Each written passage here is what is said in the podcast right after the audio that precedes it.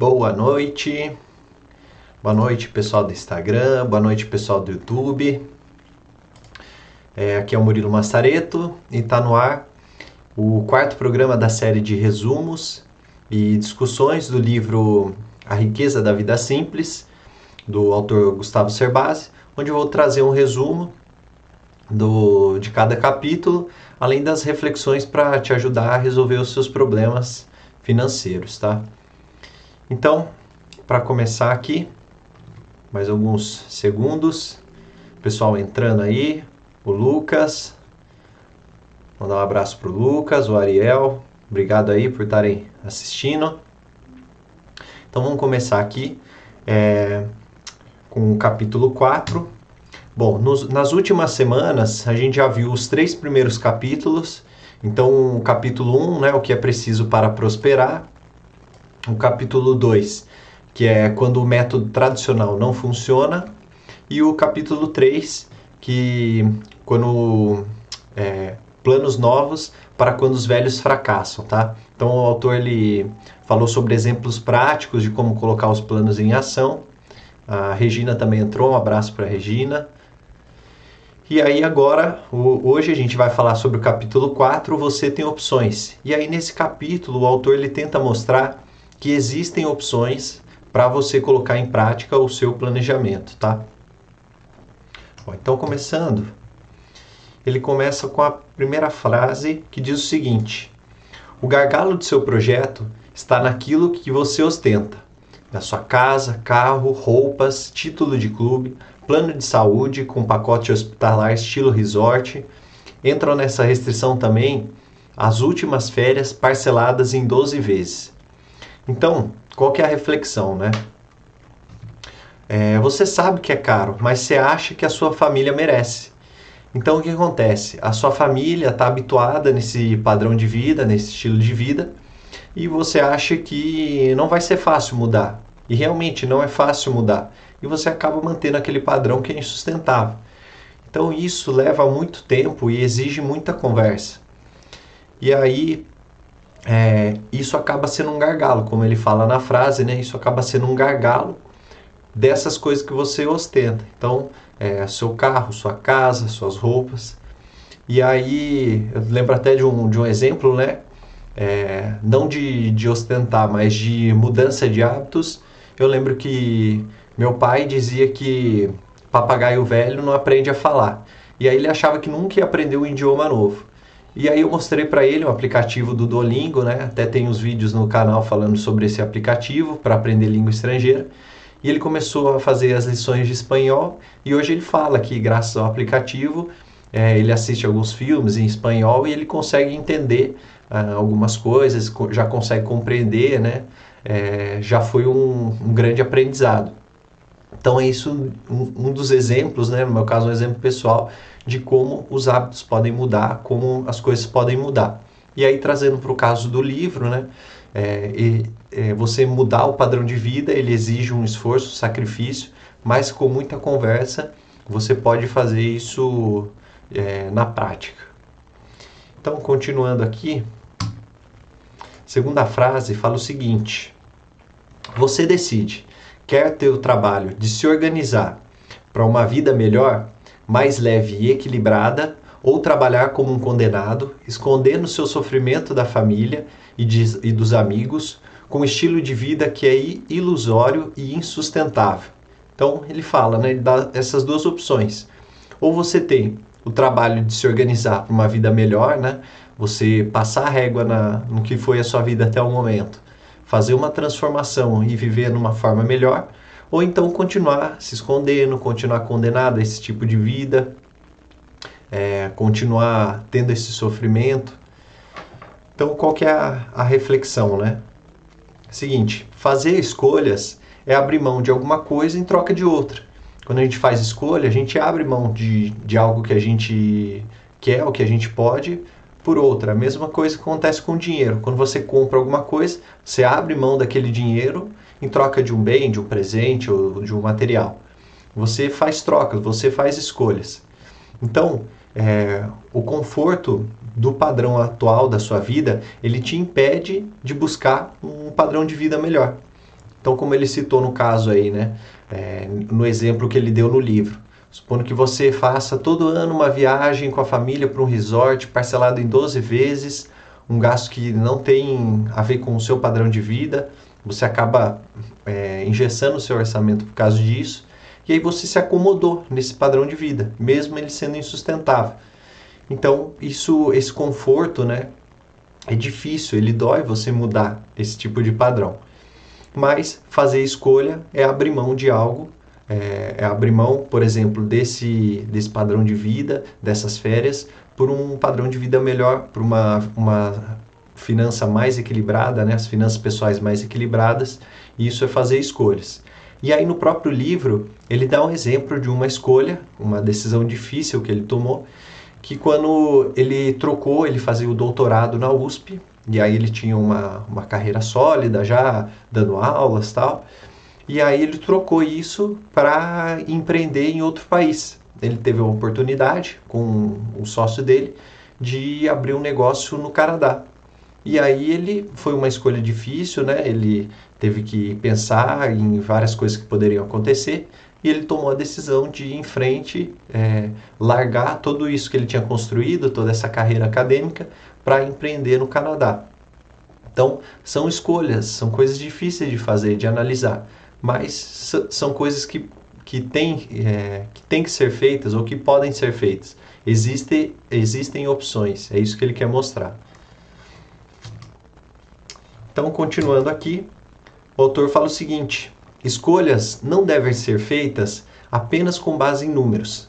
Elas contam, eles contam, né, os números contam, mas é fundamental entender o que você busca dos números em sua vida. Então, essas decisões, ele fala isso, né? Elas são difíceis, a gente às vezes para para fazer conta, mas não só é, a gente deve se basear nesses números. Por quê? Que as decisões devem ser feitas de forma consciente e, em, em, e compartilhadas né, em consenso com a família. Então, por exemplo, dando um exemplo aqui, se o seu objetivo, se sua escolha, o seu sonho é viajar para o mundo, por que você não vive viajando e com uma remuneração menor?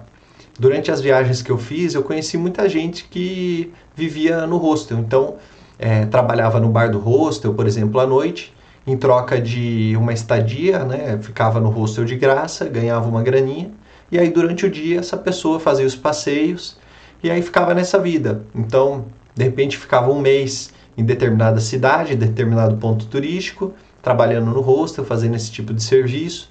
E aí depois que já tinha conhecido a cidade, partia para um novo lugar, para um novo hostel, a, a busca de um novo emprego então, assim, com certeza essa pessoa é, teria uma remuneração bem menor do que se ela trabalhasse no emprego formal, no emprego é, qualificado no, no, país dela. Mas, em contrapartida, ela estava vivendo o sonho dela, estava viajando pelo mundo, conhecendo os lugares. Então, se você tem esse sonho, por exemplo, por que não avaliar essa possibilidade de viver viajando, mas com uma renda menor? São escolhas. E aí ele dá um outro exemplo, que é um exemplo pessoal do autor, que foi quando ele decidiu voltar a morar no Brasil. Então ele tinha ido para o Canadá para abrir a, a, empresa com o amigo dele, a empresa estava indo bem, estava começando a, a, dar resultado, e aí ele decidiu voltar. Por quê? Porque o, o pai dele é, já não estava com uma saúde muito boa, com uma idade avançada, e para ele fazia muito mais sentido voltar para ficar mais próximo do pai dele, mais próximo da família dele. Então, de novo, ele teve que fazer é, toda uma. Um, um, ele teve que fazer toda uma análise em cima do que ele ia deixar para trás, da empresa que ele ia deixar para trás, de tudo aquilo que ele já estava construindo, de morar num país seguro, num país desenvolvido, assim como é o Canadá, e voltar para o Brasil em troca de ficar com a família, de ficar mais próximo do pai dele.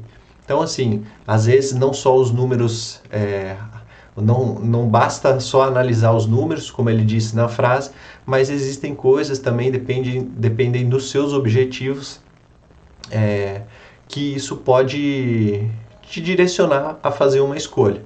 Tá? Continuando então, ele fala o seguinte: meu processo de tomada de decisões que hoje ensino aos alunos envolve quatro técnicas principais. Primeira, orçamento doméstico. Segunda, análise SWOT. Terceira, plano B. E quarta, debates, muitos debates. Então, eu vou falar um pouquinho sobre cada um desses é, dessas quatro técnicas. A primeira que ele fala é o orçamento doméstico. Então, a gente já viu no capítulo anterior o que ele falou do orçamento base zero, de como montar um orçamento base zero. Então, se você está acompanhando hoje pela primeira vez, você pode pegar a, a aula passada, o episódio anterior, e aí dar uma olhada lá sobre como fazer o orçamento base zero. Mas ele fala né, que nenhum planejamento ele vai ser bem sucedido se ele não começar com uma revisão, uma revisão cuidadosa dos gastos. E aí, quando eu faço consultoria para as pessoas, eu também, a primeira coisa que eu faço é tirar uma foto, né? Ver como é que estão as finanças hoje, como é que é o seu comportamento de gastos hoje, é, como é que foi isso no, no último mês, como é que se comportou as suas finanças. E aí, muita gente, só no simples fato de parar e anotar todos os gastos que teve no, no mês fechado, por exemplo, ou nesse simples exercício de anotar, já começa a enxergar muitas coisas, já começa a enxergar gastos desnecessários, hábitos financeiros errados. Então, é, como é que você faz esse orçamento doméstico, né? Na, na aula passada a gente viu sobre orçamento base zero, mas basicamente é você pegar uma planilha, você pegar um aplicativo ou uma própria caderneta, um, um caderno, uma anotação, e aí você anotar todos os seus gastos, você pode dividir em categorias e aí, o que for melhor para você, o que se encaixar melhor. E aí pode ser tanto o aplicativo, a planilha ou no, no caderno, que encaixar mais na sua realidade. Você usa isso para mapear as, os seus gastos, as suas despesas. E aí, se você quer uma planilha, se você quiser um modelo de planilha para controle financeiro, você pode entrar lá no meu site, murilomassareto.com.br barra planilhas e aí tem uma planilha de controle financeiro gratuita, só você entrar lá e fazer o download, que você pode começar por lá, tá? Então, é, essa é a primeira técnica, o orçamento doméstico. Segunda técnica, análise SWOT. O que é análise SWOT? É uma ferramenta utilizada principalmente em empresas, que é um, se fosse um diagrama que ele relaciona os pontos fortes e fracos da escolha, daquele seu objetivo, e além disso, ele identifica também oportunidades e ameaças. Então, SWOT é, é a sigla dessas palavras em inglês, né? Forças, fraquezas, oportunidades e ameaças. E aí você monta um diagrama baseado na sua escolha, listando todos, todos esses pontos. Então vou dar como exemplo aqui o que a gente falou de viajar no mundo, via, é, viajar pelo mundo. Qual seria a força de você fazer essa escolha, de você viajar pelo mundo? Bom, a força poderia ser, por exemplo, a vontade de conhecer novas culturas. Isso é uma força, um ponto positivo, um ponto que parte de você e que te incentiva a fazer essa escolha. E o que seria a fraqueza? O que seria o, contrário, né? O que vem de você e que poderia é, indicar uma má escolha ou, uma ou que você tomar essa decisão, fazer essa escolha seria um ponto negativo. Seria, por exemplo, se você não conhece ou não sabe falar inglês.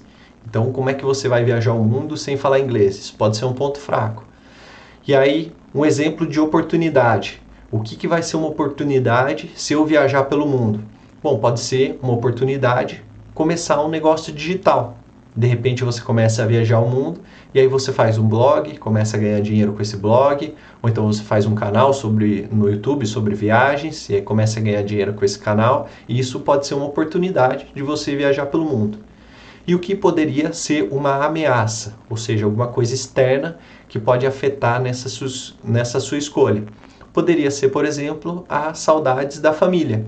Então você vai começar a viajar ao mundo e aí um dos ônus disso é você sentir saudade de ficar próximo dos seus familiares, de ficar próximo, de ter esse contato, né? A gente é conhecido por ser um, um povo bem caloroso, bem é, próximo dos nossos familiares. Então isso pode ser uma ameaça é, que vai atrapalhar nessa sua escolha. Então, assim, eu dei um exemplo aqui bem rápido do que seria é, esses quatro pontos desse diagrama de uma escolha Mas no livro ele dá um exemplo de quando ele foi para o Canadá. Então ele lista várias fraquezas, várias forças, oportunidades e ameaças. E aí esse é um, um exercício que não é para ser feito assim coisa de cinco minutos. É um exercício para ser pensado, para ser discutido, conversado com a família, com os amigos. E aí depois que você listar tudo que você imaginar desses quatro pontos, aí sim você vai ter um, uma decisão muito mais embasada, uma escolha muito mais assertiva. Bom, terceiro, terceira técnica que ele fala é o plano B. Então, o que seria o plano B? É uma estratégia quando o plano principal não funciona. E aí, por exemplo, seguindo esse caso da viagem ao mundo, um plano B seria você fazer um curso EAD ou então uma graduação é, EAD, né, um curso online que seja, que te capacite em alguma habilidade, alguma, alguma, algum diploma, alguma técnica, para que, se alguma coisa der errado, caso você desista desse sonho, quando você voltar para o Brasil, você vai ter aprendido uma nova habilidade. Você pode entrar em um mercado diferente. De repente, hoje em dia, a gente tem essa dependência de tecnologia, de desenvolvedores, de aplicativos. E aí você vai viajando pelo mundo, que é o seu objetivo principal, mas o plano B, enquanto isso, nas horas vagas, você vai fazer um curso de programação. Então, se alguma coisa der errada, você pode voltar e aí tentar é, uma vaga nesse mercado que está muito mais aquecido. Então, plano B é fazer, é, é você ter um plano, uma estratégia, caso o plano principal não funcione. E aí o autor fala também do plano B dele lá no Canadá. Quando ele foi fazer a empresa dele, né, quando ele foi tentar empreender lá no Canadá, um, um dos planos B dele era escrever um livro. E foi nesse período que ele escreveu o livro de maior sucesso, o best-seller dele, que é Casais Inteligentes Enriquecem Juntos. Então, olha só, um plano B dele, quando ele foi fazer a, quando ele foi empreender lá no Canadá, acabou se tornando uma das principais fontes de renda e um dos principais impulsionadores da, da fama dele, do sucesso dele aqui no Brasil. E aí, por último, a quarta técnica que ele fala seriam os debates. Então, o que seria esse debate? É você expor as suas ideias, principalmente para família, amigos, pessoas que realmente se importam com você. Porque a partir do momento que você expõe essas ideias, a partir do momento que você fala sobre a, as escolhas que você pretende tomar, as pessoas, como elas gostam de você, essas pessoas são próximas, elas vão apontar se tem alguma falha, se tem alguma coisa que você não enxergou, ou então, é, de repente, se elas já tiveram uma experiência parecida ou conhecem alguém com alguma experiência parecida e que podem te auxiliar em algo, podem te ajudar é, com algum conselho com algo que, que possa servir na sua escolha. E aí também elas, é, nesse debate, né, nessas discussões, pode até acabar surgindo um plano B para sua ideia. Então, conversar é muito importante, principalmente com, com as pessoas que se importam com você, que são os familiares e amigos, porque a partir do momento que você vai falando sobre a sua ideia, você vai amadurecendo ela, vai vendo os pontos fracos, pontos fortes, e aí a própria ideia vai se tornando muito mais madura e muito mais próxima da prática. Tá? Então essas são as quatro é, técnicas que ele utiliza. Bom, continuando então, ele fala o seguinte: se você não, é, se você não está conquistando o que quer, precisa rever o seu estilo de vida. Então, está falando aqui de novo, já falou em outros capítulos e fala aqui de novo e o orçamento base zero lhe dará uma dimensão clara dos recursos à sua disposição para o que seria o padrão de vida ideal para você. Então, olha só que interessante, né? De novo, ele está falando é, para você se algo está errado na sua vida, se a sua vida financeira não não está não tá bem, se você não está conseguindo o que você quer, você precisa mudar, você precisa rever o seu estilo de vida. E de novo ele fala sobre o orçamento base zero, ou seja, você começar do zero, partir de quanto você ganha e dividindo primeiro com os seus objetivos, o que você quer atingir, depois com qualidade de vida, que aí são os cuidados pessoais, o seu lazer, E aí, com o que sobrar, aí sim você define o seu, o seu padrão de vida. Que aí são os gastos onde você vai morar, é, os gastos com, com transporte, esses gastos mais, mais engessados do, do seu orçamento. Tá? Então, de novo, ele está falando isso. E aí ele a reflexão que ele faz, né, nesse momento aqui do livro é o seguinte: você precisa fazer mudanças definitivas. Então não é simplesmente mudar algum hábito ou não, é fazer coisa é, grandiosa, assim, mudanças grandes. Então, por exemplo, é, tem muitos preconceitos que as pessoas têm. Um deles, que o autor é, fala no livro, é, por exemplo, matricular o filho em escola pública. Por que você não pensa, ao invés de, é, de repente, seu filho está numa escola particular, matricular ele em uma escola pública? Isso é um, uma mudança drástica, uma mudança definitiva e que pode acarretar num custo significante do seu orçamento. E aí, outros exemplos que ele dá é você mudar para uma casa mais modesta, você deixar de usar o seu carro, né, vender o seu carro e começar a usar outras formas de transporte. E aí também ele fala, né, existem outros bairros para viver, você não precisa necessariamente viver naquele bairro é, que é de repente um bairro com um custo de vida elevado. Você pode viver em um local mais, mais barato. Ou então é, você pode escolher outras cidades para trabalhar. Mudança de vida, mudanças definitivas. Outra escola para estudar. E aí, nessa parte da educação, ele fala também sobre a educação avulsa, que tem ganhado uma importância crescente.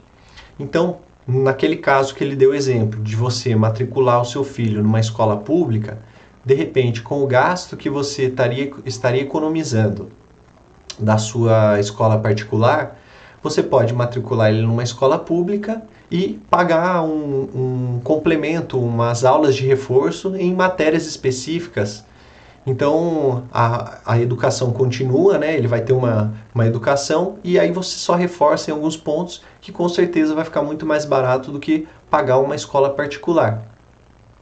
E aí, fora isso, existem cursos online. Ele dá o exemplo também de homeschooling, que é você é, fazer educação em casa, educar os seus filhos em casa. Ou seja, são opções que são apresentadas, opções de mudanças definitivas.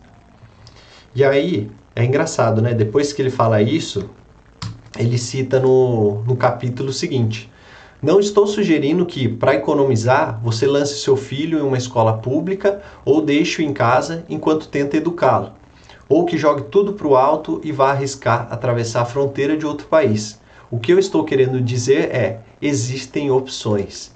Então, olha só que interessante, né? Ele não está falando que você precisa tirar o seu filho da escola privada e pôr na escola pública, você precisa mudar da sua casa e ir para uma casa mais modesta, uma casa mais barata, mudar de bairro. Ele só está falando que tem opção, basta você aceitar ou não. A, a decisão é sua, mas que existe a opção, existe. Então, isso, é, essa é a mensagem que ele quer passar. E aí ele vai citando outros exemplos, como por exemplo o automóvel que em muitos casos não é necessário, principalmente em cidades grandes, onde a gente tem um uso disseminado de aplicativos de transporte, né, como Uber, como é, o Cabify, esses aplicativos que funcionam como se fosse um táxi.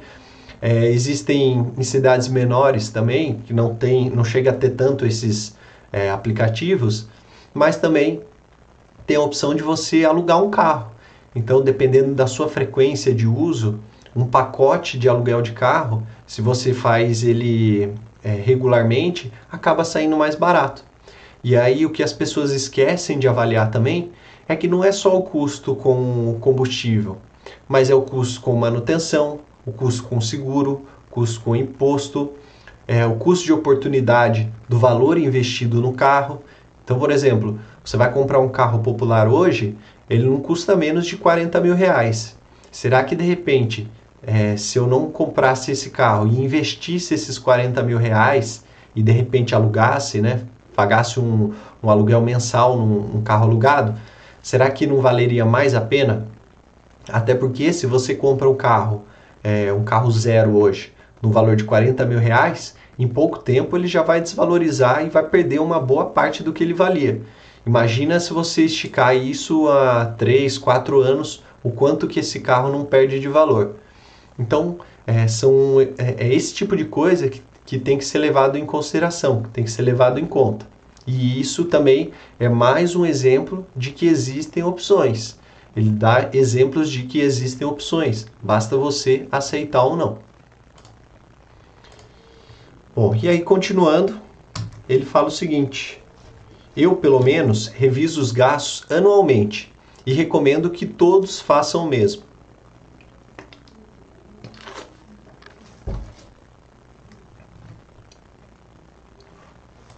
Então, eu costumo falar que o corte de gastos ou o corte de custo, ele é igual você cortar unha. A todo momento você tem que estar de olho, ver se está se tá passando ali do, do limite, porque você tem que cortar. E aí ele fala que o próprio Gustavo Cerbasi faz isso todo ano, ele revê os custos dele. E aí, principalmente, se você olha isso, e é uma das coisas que eu falo com, com as pessoas que eu faço consultoria, são os pacotes de serviço. Serviço de o pacote de o seu plano de celular, a TV por assinatura, a internet. Por quê? É, será que não tem um plano mais novo, com opção, uma opção melhor? Será que não tem um plano mais econômico que continue atendendo aos seus objetivos? Então você tem opção, você tem opções. Às vezes você só não aproveita ou porque você não conhece ou porque você não está indo atrás disso, não está indo atrás de investigar, de analisar essas contas, tá? E aí, continuando, ele fala o seguinte: Dá para reduzir o padrão de vida quando se mora de favor, só se gasta com comida e remédios e ainda há dívidas acumuladas? Então, olha só, de novo, no capítulo anterior ele já tinha feito isso e agora ele faz de novo. Pô, se eu já estou num cenário ruim, se eu já estou morando de favor, ou seja, eu já não tenho opção de mudar de casa, de mudar para uma casa onde eu gaste menos, é, se eu só gasto com comida e remédio, ou seja, só gasto com o que é básico, com básico para sobrevivência, e ainda tem dívida, como é que eu faço? Como é que eu saio dessa situação? Né? Ele faz essa provocação. E aí a reflexão que ele faz é o seguinte: primeiro, você tem que reconhecer realmente algo está errado e é preciso mudar, é preciso recomeçar. Então, você tem que liquidar totalmente a, a sua vida atual, ou, ou seja, ela é reflexo de escolhas erradas, então você tem que parar, passar a régua e recomeçar do zero. E aí, primeiro você tem que desvincular da a ideia de que você tem um emprego e que você tem um e que você vive em um determinado bairro, ou seja, você tem que se despir do preconceito e se abrir a outras possibilidades de de repente trabalhar com outra coisa que vai te valorizar mais, que vai pagar mais pelo serviço que você faz, ou então viver em outro bairro, em outro lugar que tem um custo de vida menor, ou de repente até mudar de cidade, mudar para uma outra cidade, de repente uma cidade no interior com um custo de vida menor, ou uma cidade que valorize mais o tipo de serviço que você faz, tá? Então você tem que se, despir desses preconceitos de, de e se abrir essas possibilidades de poder mudar. E aí avaliar onde as suas habilidades são mais necessárias e mais bem remuneradas. E aí de repente é, avaliar, se não é o caso, você aprender uma habilidade nova. Porque a gente passa a todo momento por, por transformação. E aí algumas atividades elas vão ficando obsoletas. Por exemplo, um artesão há muito tempo atrás era uma atividade muito bem remunerada, muito bem paga.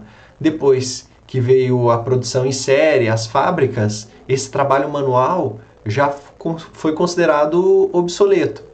Então, de repente, o tipo de trabalho que você está fazendo é, pode ser que por escolhas erradas você, se não, prepara, você não se preparou para a mudança que, que estava ocorrendo, mas você já não recebe mais como recebia antes, o tipo de trabalho que você faz já não rende mais o suficiente. Então, talvez seja a hora de avaliar, aprender um novo ofício, fazer um curso, aprender uma nova técnica. e aí de repente nesses casos mais extremos é, entrar para um curso de capacitação da prefeitura que oferece, principalmente de serviços básicos, e aí esses cursos são gratuitos, por isso que eu falei esse exemplo, tá? E aí elaborar esse planejamento, assim como no orçamento base zero, né?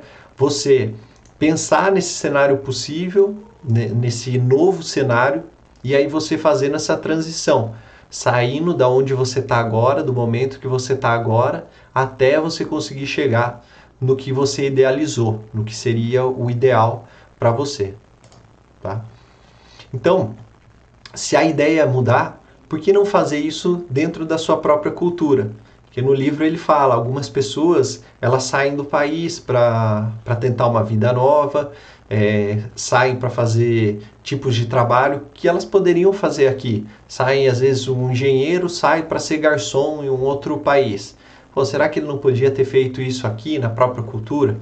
Então, avaliar. Será que não vale a pena deixar a vida na cidade para viver no campo? Ou então mudar da praia para a montanha? É, trocar o calor pelo frio? Né? São exemplos que ele vai dando. E aí é, ele vai falando alguns exemplos para mostrar para você que existem opções. Bom, chegando aqui ao final, a última frase que eu selecionei, ele fala o seguinte: é, viver onde muitas pessoas estão na mesma situação é confortante, apesar de não ser confortável. Então, o que, que ele quer dizer com isso aí? Ele fala isso principalmente porque ele cita no livro as favelas. Então, tem muita gente que vive nas favelas em que essa condição né, das pessoas viverem na mesma situação que vo você, elas acabam a, acaba sendo uma situação confortante. Você olha para o próximo e acaba se espelhando nele, e aí, como a situação de todos é uma situação precária, acaba sendo confortante você se manter naquele padrão. E aí ele fala, né, se, sua, se a situação tá difícil, Pode ser que tenha havido falhas no processo de educação, no processo de tomadas de, de decisão, e até isso me lembra, é, às vezes, quando a gente está num bate-papo com amigos, está conversando, e aí de repente cada um começa a contar da sua vida, e aí sempre alguém conta alguma história ou de alguma dificuldade que está passando, e você automaticamente acaba se comparando com essa pessoa.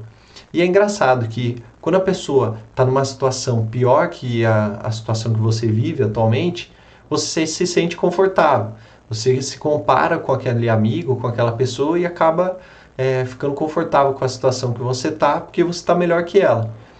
E aí, se você está na situação inversa, né, você está pior que a outra pessoa, você acaba criando um, um, um certo um instinto, né, um, e isso acaba te instigando a buscar uma condição melhor, uma condição igual àquela pessoa, aquele amigo seu.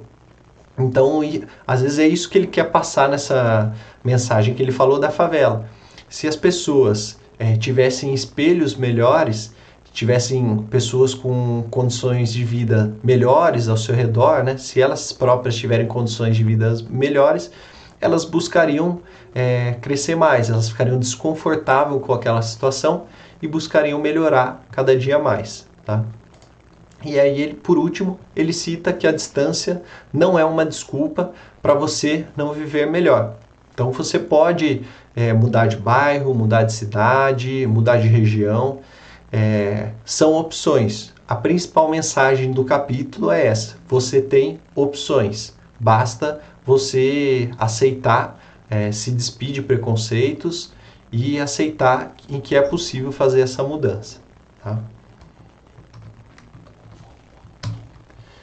Bom, então chegamos ao final aqui do capítulo 4. Espero que você tenha refletido bastante, né? percebido que tem, tem opções para mudar de vida, para buscar um, uma, um planejamento melhor, uma vida mais simples e mais rica. E agora vou abrir para perguntas e comentários. Vou dar uma olhada aqui se tem alguma coisa no histórico. É, agradecer aqui ao Alexandre, Ingrid Nardim, o Lucas, o Wellington, Fabrício, Annelise, obrigado pessoal por terem assistido. É, se alguém tiver alguma pergunta, pode mandar aí no YouTube. Deixa eu ver se tem alguma pergunta. Bom, então, é, na próxima semana eu vou falar sobre o capítulo 5 do livro, que o nome do capítulo é o próprio nome do, do livro, que é A Riqueza da Vida Simples. E aí, nesse capítulo, o autor ele mostra a riqueza de uma vida simples que ele próprio adotou na prática. Então ele fala um pouco mais sobre é, a mudança que ele fez, a casa no campo que ele, que ele construiu, que ele comprou, como é que ele fez para se conectar com o campo, abandonar um pouco a cidade e como é que ele, como é que ele faz, é, como é que ele vive lá, né? Ele vive uma vida mais simples e ele mostra isso no livro. Então é bem interessante. Na próxima segunda-feira, dia 25, no mesmo horário, 9 horas, vou falar sobre esse capítulo. E aí, se você é, se você quiser acompanhar né, junto, se você quiser fazer a leitura junto, o livro é bem simples, bem fácil de ler, dá para ler rapidinho. Então você pode acompanhar os capítulos anteriores que estão lá no, no canal do YouTube, pode reassistir. E aí, na próxima semana a gente fala do capítulo 5, do capítulo 5. Então, Obrigado a todos. Se você gostou aí, deixa um like no, no vídeo, se inscreva no canal, compartilhe aí com as pessoas que, que você acha que devem assistir esse vídeo. E até a próxima semana. Um abraço, tchau, tchau.